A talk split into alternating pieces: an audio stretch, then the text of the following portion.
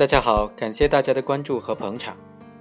我们知道，在毒品犯罪案件当中啊，公安机关为了侦破毒品犯罪案件，往往会有特勤的介入，甚至可能存在特勤引诱。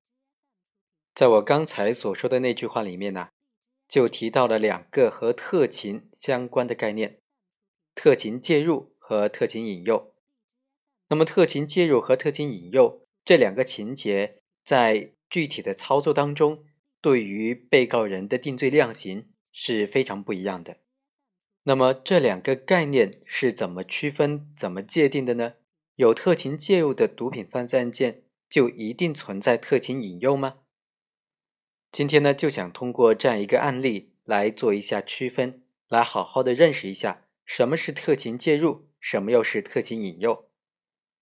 本案的主角是刘军、林建华和刘瑞宝。他们三个人都是在监狱服刑里面的狱友，后来相继的刑满释放了。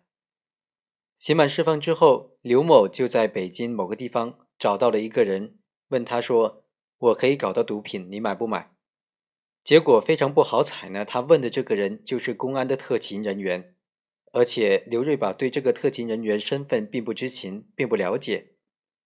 特勤人员欣喜若望。于是向公安机关报告这种情况该怎么处理，公安机关就说：“那你告诉他你要购买两千克海洛因。”被告人刘瑞宝呢就以为接到的大单大生意，于是啊就马上找到了他的好狱友刘军和林建华，说有人想要购买两千克的海洛因，我们一起把这单生意给做了，好处我们大家平分。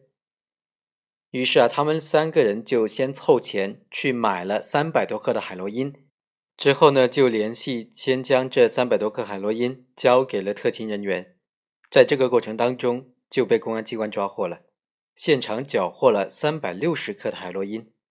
辩护人就提出，本案的被告人刘某等人啊，是在被引诱的情况之下才贩卖毒品或者才参与贩卖毒品的，本案存在这种特勤的引诱。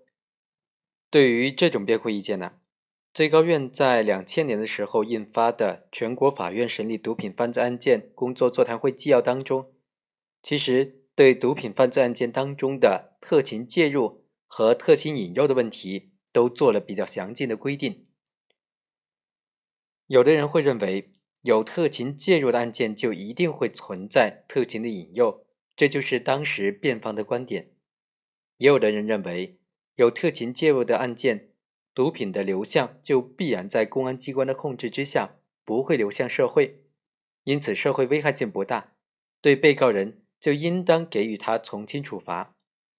我们认为这些观点其实都是比较片面的，并不符合全国法院的这个座谈会纪要的精神啊。特勤介入，它并不等于说会有特勤的引诱。对于具体案件来说，是否认定存在特勤的引诱？存在什么类型的特情引诱？是犯意引诱还是数量引诱？等等。那么要根据具体的案情，结合会议纪要的规定来具体认定。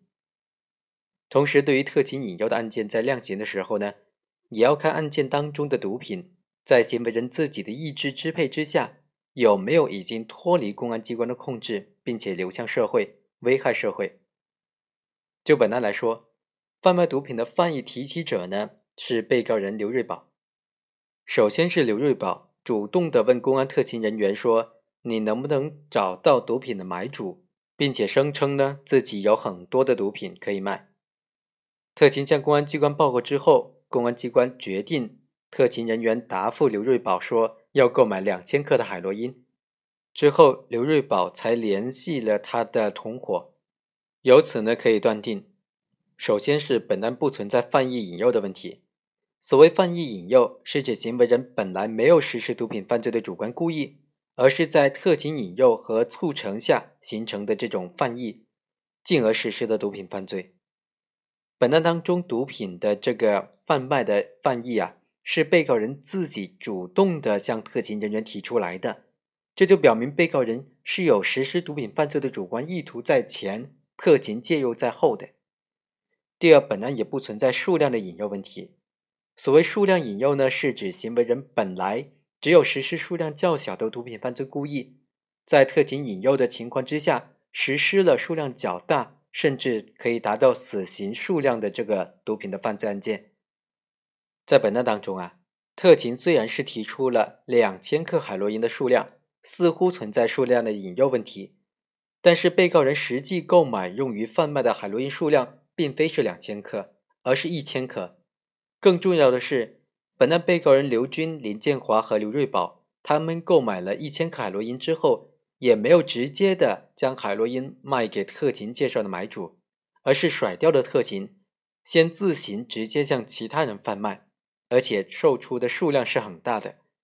这就说明被告人贩卖毒品的行为完全是一个独立的行为，并不受到外界的引诱和控制。第三呢，本案被告人的自行贩卖的行为已经脱离了公安机关的控制，贩出的毒品部分已经流向了社会。座谈会会议纪要当中规定的，因特勤介入，他的犯罪行为一般都是在公安机关的控制之下，毒品也一般不会流入社会，一般不会轻易的流入社会，他的社会危害性程度呢，也就大大的减轻了。这时候在量刑时，应当着重的加以考虑。我们认为会议纪要的这一规定指的是在控制下交付的情况，并不适合本案。本案已经售出的部分毒品呢，并非是在公安机关的控制之下交付的，而是已经脱离了公安机关的控制。被告人只是因为手中剩余的海洛因难以出售，这才又和特勤人员取得的联系，说要贩卖毒品。这个时候呢，贩出的部分毒品已经流向了社会。由此可以看出，如果销售顺利的话，被告人根本就不需要通过特勤这条线。就能够将全部的海洛因直接给贩卖给其他人，因此本案当中特勤介入并不等同于特勤引诱。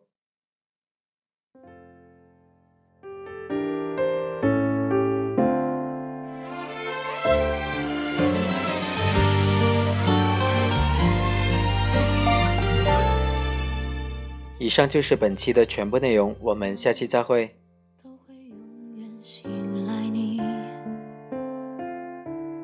无论你将我放在任何空间里你对我的赞许是我最大的幸福。可是你要我怎样忘